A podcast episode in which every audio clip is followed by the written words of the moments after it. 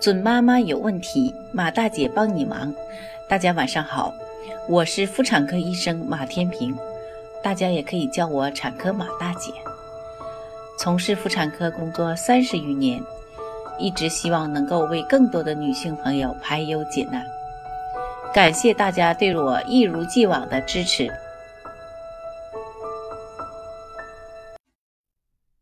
今天马大姐继续给大家分享宝宝十个喂养误区余下的五个误区六：宝宝八个月之后才能吃肉。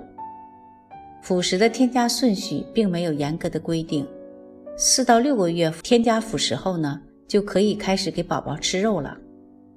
而且在辅食添加初期就应该坚持加肉，尤其是红肉。红肉中富含铁。可以大大降低宝宝患贫血病的概率。据中国零到六岁儿童营养发展报告的报道，六到二十四月龄儿童贫血病率最高。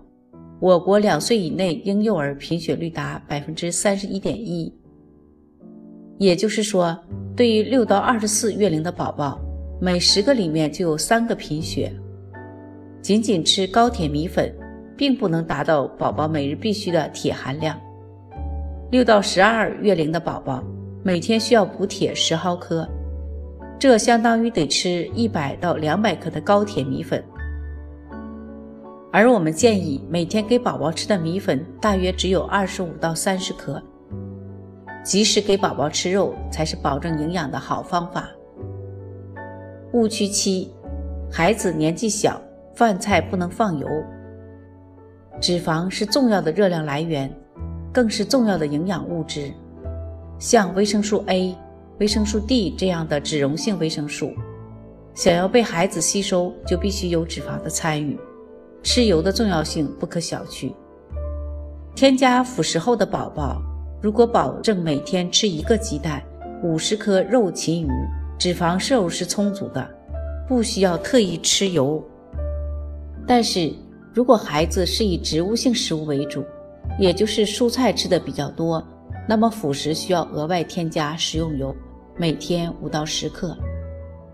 误区八：先吃辅食，辅食吃饱了再喝奶。很多新手爸妈最容易犯的错误，就是搞混了喂养喂辅食与喂奶的顺序。在给宝宝添辅食的初期阶段，应该先喂一点奶，让宝宝垫垫肚子。再给宝宝喂辅食，因为宝宝饿的时候，只会用最熟悉的方式填饱肚子，那就是喝奶，哪有耐心尝试口感新鲜的辅食呢？再加上吃辅食比喝奶麻烦多了，得用勺子一勺一勺地吃。刚开始尝试辅食的宝宝，不熟悉这种进食方式，就更加不愿意尝试了。记得下次先给孩子喝一些奶，让他不那么饿。